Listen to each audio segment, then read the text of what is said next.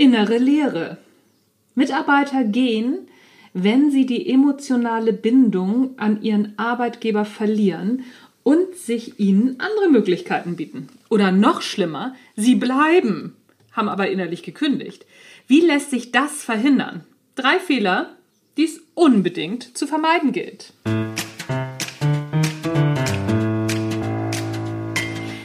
Hallo mit O, das ist der Natch Leadership Podcast für alle, die bessere Führungskräfte, bessere Menschen werden wollen und sowieso ein bisschen was am Start haben, was Persönlichkeitsentwicklung anbelangt.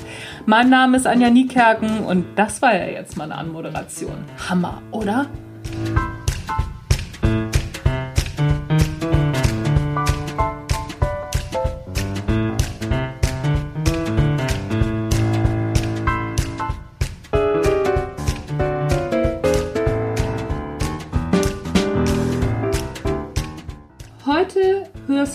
Einen Beitrag, den habe ich geschrieben für das Human Resource Manager Magazin.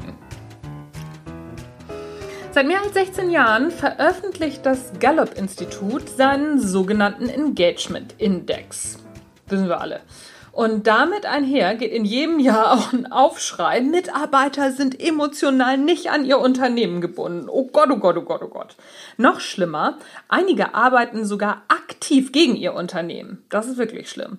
Und in jedem Jahr wird der schwarze Peter natürlich den Führungskräften zugeschoben.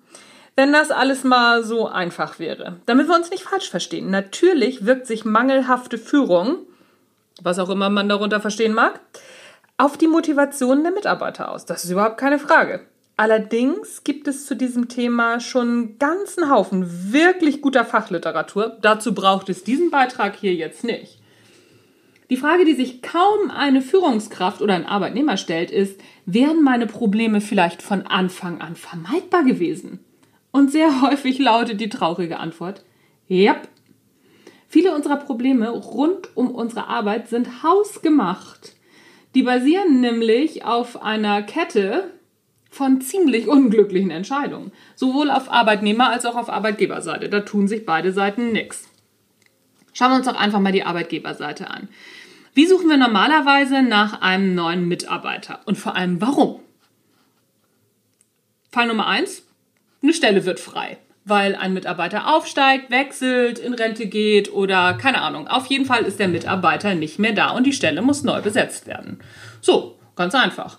Dabei ist dann grundsätzlich die erste Frage, die sich Führungskräfte mal stellen sollten, muss diese Stelle überhaupt weiter existieren? Dabei geht es auf keinen Fall darum, Kosten zu sparen und die Position heimlich unter den Tisch fallen zu lassen. Mitnichten. Es geht darum, den Umbruch als Chance zu begreifen. Habt ihr in so einer Situation schon mal darüber nachgedacht, mit allen Mitarbeitern gemeinsam zu überlegen, ob die Stelle neu besetzt werden sollte und wenn ja, von wem? Oder ob die insgesamt anfallende Arbeit neu aufgeteilt werden könnte und stattdessen eine ganz andere Stelle geschaffen werden könnte. Stell dir mal vor, ein Mitarbeiter in deiner Abteilung hätte auf einen Teilbereich der Aufgaben richtig Lust und wird dafür gern andere Aufgaben abgeben die ihm vielleicht nicht so gut von der Hand gehen. Und die könnten dann wieder in die Freistelle integriert werden. Jede Position, die frei wird, ist eine Möglichkeit, die bestehende Mannschaft neu aufzustellen. Und zwar so, dass alle, oder zumindest ein paar mehr, in ihre Stärken kommen.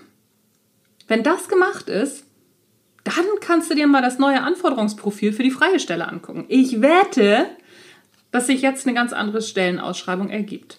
Das Gute daran ist, dass man dann auch neue Menschen wieder in ihre Stärken bringen kann. Der zweite Fehler ist die Ähnlichkeitsfalle. Da tappen Unternehmen auch ganz gerne rein. Denn es wird eine Person gesucht, die der Person davor ähnelt. Wenn man sein Team gut strukturiert hat und alle Mitarbeiter auf einer idealen Position sind, dann ist das auch gar nicht so schlimm. Aber es ist sogar wahrscheinlich, dass wir in die so wie früher Falle tappen. Grundsätzlich neigen wir Menschen nämlich dazu, in gewohnten Mustern zu denken. Wenn wir es wirklich wollen und wollen, dass alles so bleibt, wie es ist oder wie es war, okay.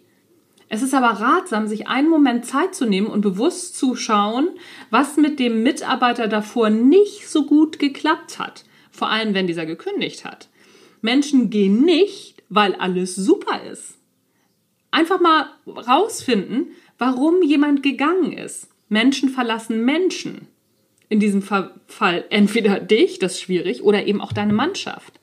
Wenn du also nach einem gleichen Typ Mitarbeiter suchst, wird der vielleicht auf absehbare Zeit auch gehen. Fehler Nummer drei. Alleingang. Dass das Team bei Neueinstellungen kein Mitspracherecht hat, ist der Kardinalsfehler Nummer eins und ist so verbreitet wie ein ordinärer Schnupfen. Der neue Mitarbeiter muss aber ins Team passen, denn er arbeitet zu 99 Prozent mit den anderen zusammen. Wer kann also am besten entscheiden, ob jemand ins Team passt oder nicht? Es tut mir leid, aber das sind nicht die Chefs, das ist das Team. Der Job der Chefs ist, das ideale Team zusammenzustellen und dann dafür zu sorgen, dass es die Arbeitsbedingungen hat, die es braucht, um volle Leistung zu bringen. Und ein ideales Team zusammenzustellen heißt nicht, den Leuten vorzuschreiben, mit wem, wen sie mögen müssen und wen nicht, sondern zu gucken, mögen die sich auch? Weil das ideale Team mag sich im besten Falle untereinander. Und Motivation sticht immer Fachkompetenz. Fachkompetenz ist wichtig, überhaupt keine Frage. Trotzdem ist die Motivation wichtiger, denn Wissen kann man sich immer aneignen. Beispielsweise ist es wirklich nicht bedeutend, ob jemand aus der Branche kommt, in die er sich hineinbewirbt.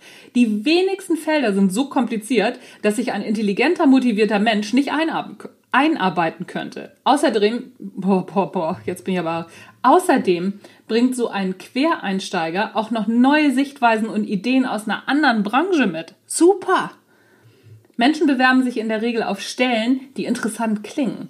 Und sie entscheiden sich für einen Job, wenn das Gehalt stimmt, der Arbeitsweg passabel ist und das Unternehmen einen guten Eindruck macht. Menschen verlassen Unternehmen, weil sie einen Job machen, der keinen Sinn macht und keinen Spaß.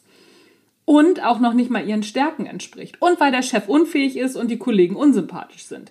Stellen wir uns mal vor, Unternehmen würden Mitarbeiter für Stellen suchen, für die sie die entsprechenden Stärken mitbringen und schauen, ob Chef, Team und Bewerber gut zusammenpassen. Und stellen wir uns weiter vor, Menschen würden sich ihren neuen Job danach aussuchen, ob die Aufgabe Spaß macht und sinnvoll für sie ist. Außerdem würden sie darauf achten, ob sie den Chef gut finden und die Kollegen eine coole Truppe sind. Ich könnte mir vorstellen, dass die Kündigungsquoten dann signifikant sinken würden.